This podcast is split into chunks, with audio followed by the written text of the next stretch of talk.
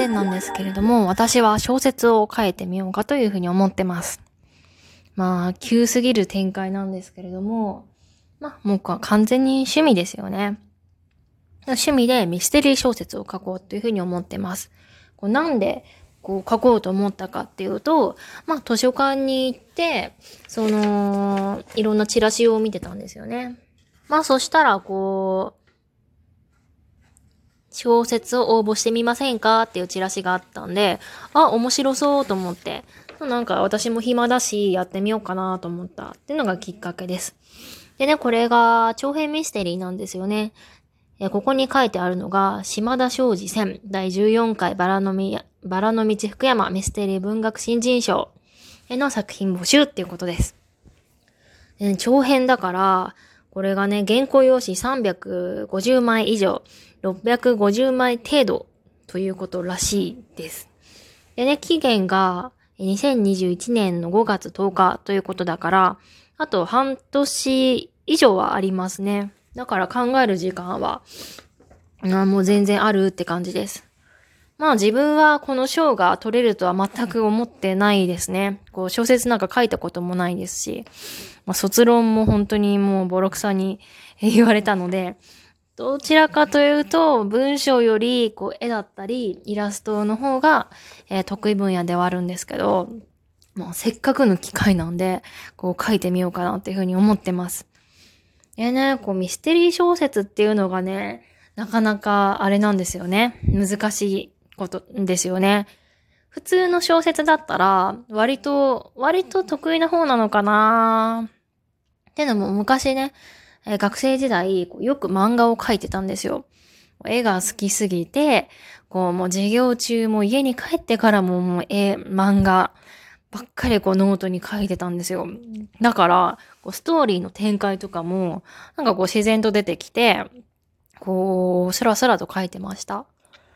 あの時は何だったっけな？恋愛系と家族系とかそういった、なんか軽いテーマだったような気がします。でね、ミステリーなんて書いたことないんで、本当に不安です。あれ、こう考えてみるとね、わけわかんなくなってくるんですよ。やはりこう、普通の小説だったら、まあ、スラスラと書いて、最後ちょっと感動を入れたり、泣けるシーンを入れたりするといいんですけど、ミステリーは、最後にね、こう、オチを、こう、つけないといけないわけですよ。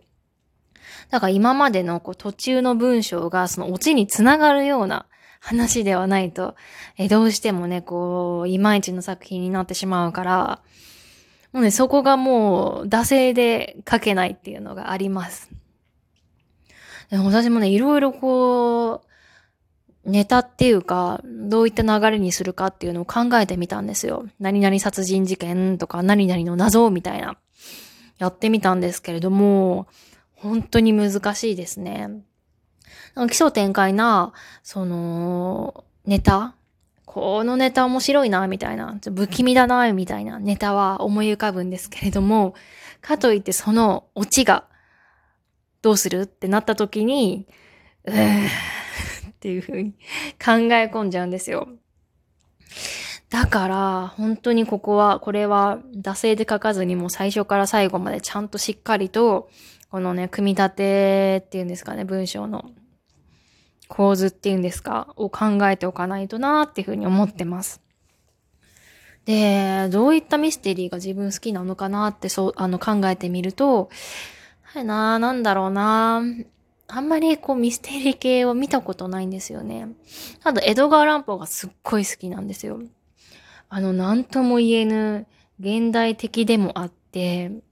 古くもあるという、なんか時代背景も不思議だし、もうとにかく、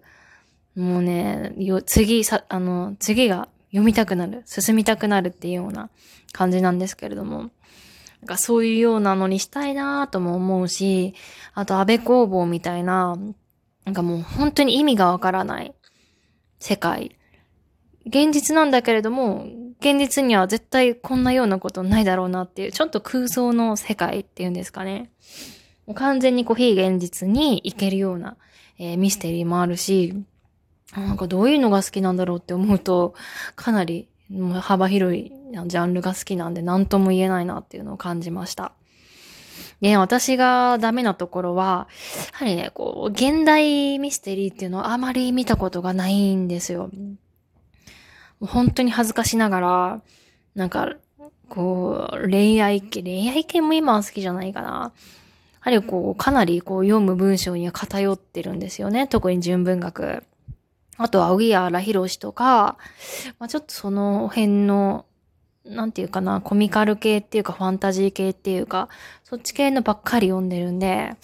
あんまりミステリー読んでないから、どういうその、皆さん、どういうその、展開とか、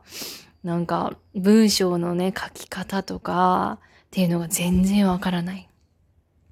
まずそこから勉強しないの、しないといけないのかななんていうふうに思ってたりもします。まあね、幸い自分はこう本を読むことが本当に好きなんですよね。まあちょっと今、体調不良であまり集中して本が読めない状態ではあるんですけれども、まあ、このね、募集期限が5月10日、あと半年あるってことだから、まあ、あと3ヶ月は、いろんな本を読みつつ、このテーマを決める。で、その後はもう一気にあと、あと3ヶ月でもう書いちゃおうかななんていうふうに思ってます。もうね、他のミステリーを読んでないっていうことはもう話にならないっていう感じでもありますよね。だから本当にこうね、いろんなね、その作家のいろんなジャンルの本を読んで、まずはそこから勉強していかないといけないなっていうふうに思ってます。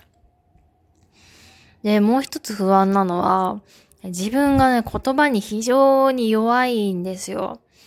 ね、この喋りを聞いててわかるかもしれないんですけど、難しい単語がわからないとか、言い回しがわからないとか、ちょっとこう、どもっちゃうっていうことがあります。まあ、これはね、あの、喋りは確かに苦手っていうのがあるんですけど、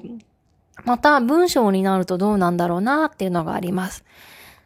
幸い自分はこう毎日、こう、今はあんまり書けてないか。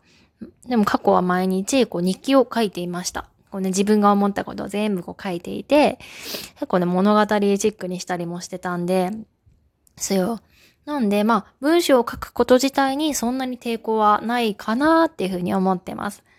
ただね、こう、いろいろとね、いろんな友達、家族とね、あのー、この案を出し合ったり、こう、オチはどうした方がいいだろうっていうのを考えて話し合ったんですけど、やはりね、このミステリー小説をこう書ける人、思い浮かべる人って、相当な理系の頭が必要だなっていうのを感じました。ただの文学じゃないんでね、本当にもうこう変人じゃないと、なかなかこのびっくりするようなミステリーってできないなって思いました。だからね、そういう人たちは常にこうミステリーのこと頭に描いていて、まあ、その、この、なんていうかな、移動してる時とか旅行に行ったりとか、もうそういった日常の風景をこう頭に入れて、ここをストーリーに入れたら面白いんじゃないかとか、あ、ここはこう、なんか、ここをちょっとこうひねって、こうストーリーに入れ入れたら不気味になるんじゃないかっていうことを常に考えてるんじゃないかなっていうふうに思います。でもね、こういった目標ができることって非常に、あの、楽しいですよね。で、まあこれが第14回バラの町福山ミステリー文学新人賞ってことで、まあこれがね、こう優勝になったら多分小説になるんでしょうね。うん、1位になった人のものが確か小説、うん、文庫本になるのか。になるので、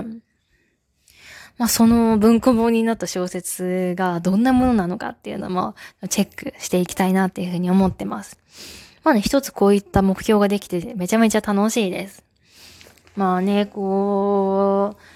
う、無職になって、こう、暇だな、辛いなっていうことも多いんですけれども、もう自分でこうやって楽しいことを見つけるってことが本当に大事なので、日々ね、こう生活をね、よく精進していきたいなっていうふうに思っております。